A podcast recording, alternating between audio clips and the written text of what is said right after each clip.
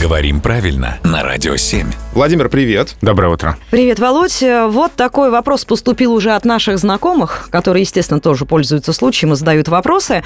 Вот какая трудность с таким выражением «до скольких» или «до скольких» или вообще «до скольки» или «до скольки». Здесь интересная ситуация, когда вариант, на котором настаивают словари, в живой речи не просто не распространен, а вызывает страшное удивление.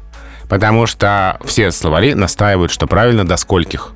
До скольких вы работаете, к скольким мне прийти и так далее. Но при этом э, в живой речи массово распространено до скольки, к скольки и так далее. Без «х» на конце и с таким ударением.